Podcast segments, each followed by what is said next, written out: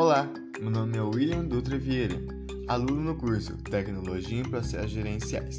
Hoje, o podcast é sobre a utilização de indicadores financeiros na análise de empresas, uma proposta na disciplina Processos em Gestão Financeira, ministrada pelo professor Dr. Gilson.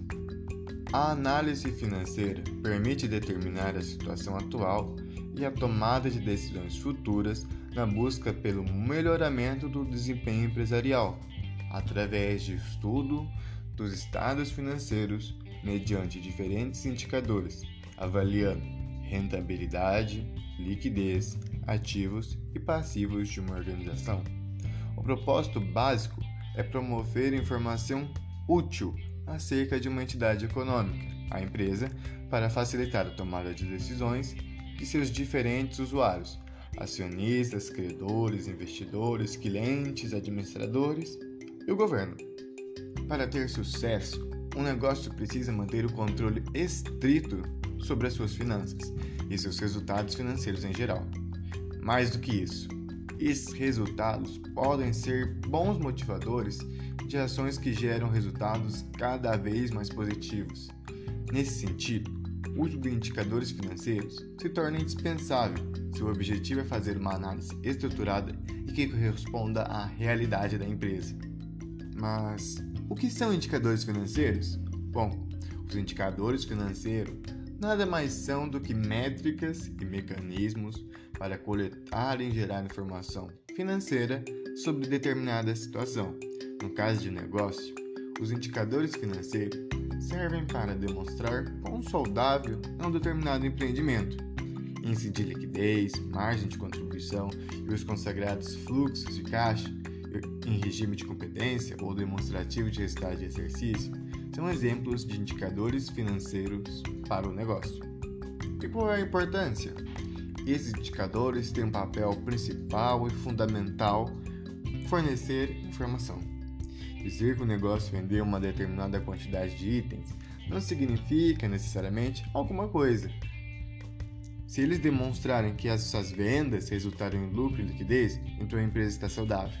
Por outro lado, se as vendas foram a prazo ou fazem parte de um quadro de inadimplência, o resultado é que a empresa precisa de mudanças urgentes. Com isso, os indicadores financeiros são importantes porque permitem que o negócio atinja seus objetivos estratégicos e também que realize as mudanças necessárias para chegar até lá. Além disso, permitem o acompanhamento de uma situação de maneira relevante e precisa. Para que os indicadores financeiros sejam realmente úteis, é necessário traçar uma estratégia de utilização. O primeiro passo é avaliar o planejamento estratégico do negócio e reconhecer quais são as necessidades do empreendimento. A partir disso, é possível identificar quais são os indicadores mais relevantes para o negócio. Depois, é necessário determinar uma forma de realizar o acompanhamento.